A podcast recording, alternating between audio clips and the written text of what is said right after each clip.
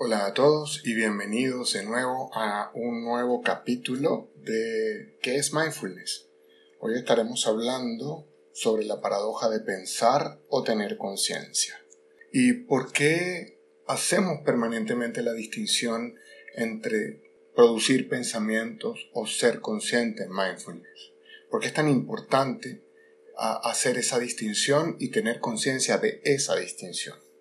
Como ya les he dicho en otras ocasiones, nuestra mente produce pensamientos permanentemente sobre todo lo que le rodea y sobre lo que no le rodea también, porque solemos producir pensamientos al respecto de muchas fantasías que tenemos de manera cotidiana.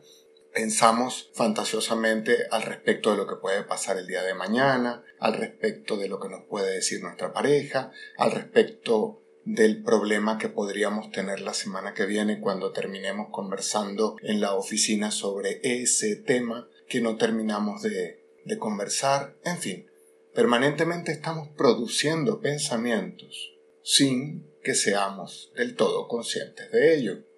Nuestros pensamientos son en realidad mucho más provisionales, mucho más desechables y mucho más inútiles de lo que solemos creer. Y cuidado, yo no estoy queriendo decir que pensar es una actividad inútil.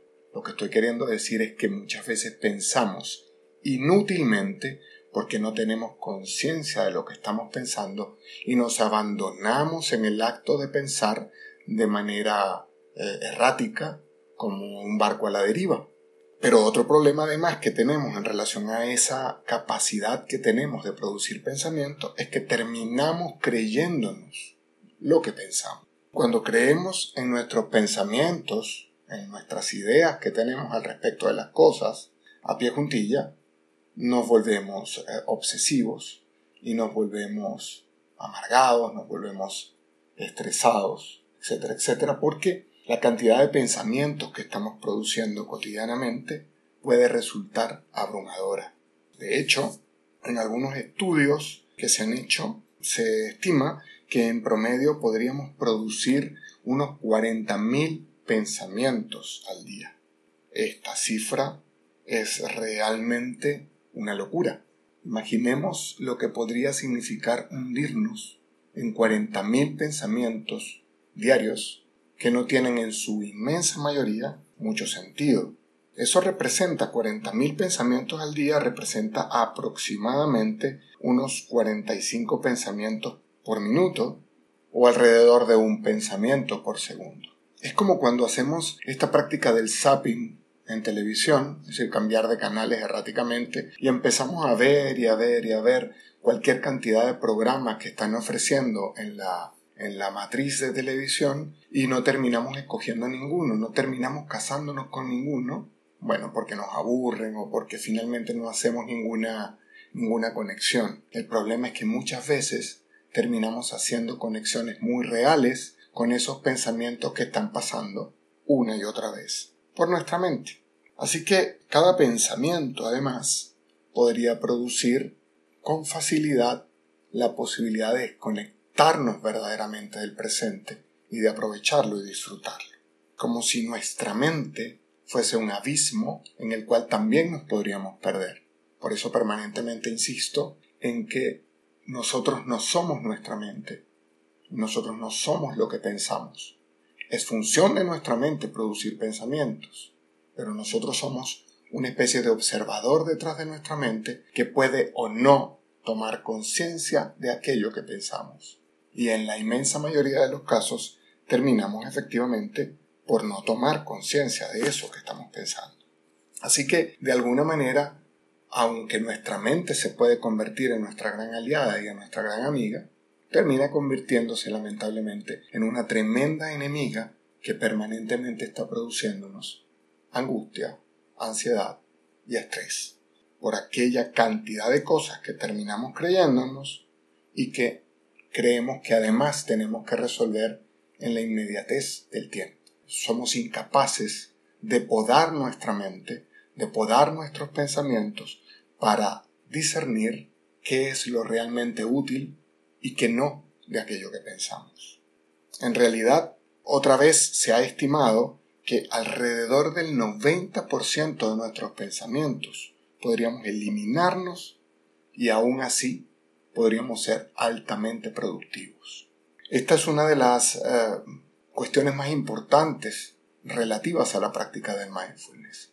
Entrenar sistemáticamente nuestra mente para acallar aquellos pensamientos sin sentido que están permanentemente siendo producidos por ella. También les he dicho que no se trata de silenciar la mente. No podemos hacer tal cosa como apagar nuestra mente. Pero sí podemos bajarle el volumen a la cantidad de pensamientos que estamos produciendo permanentemente.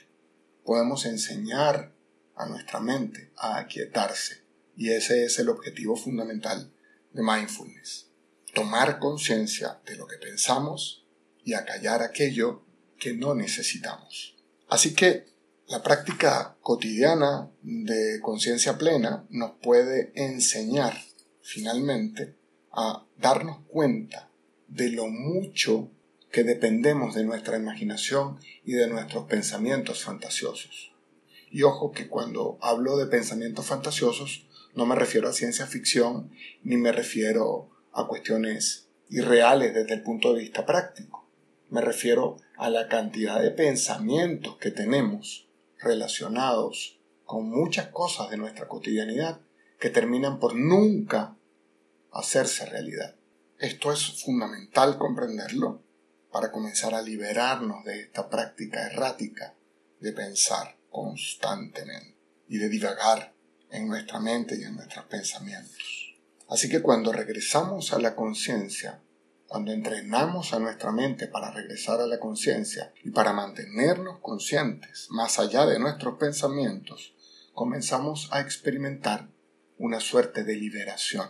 Comenzamos a experimentar la posibilidad de conectarnos con nuestro cuerpo conectarnos con nuestro corazón en el sentido metafórico con nuestras emociones, con todo lo que está ocurriendo, permanentemente conscientes del momento presente y de lo que estamos viviendo en cada minuto, en vez de estarnos conectando con el mundo de la fantasía, con el mundo de la neurosis, al fin y al cabo.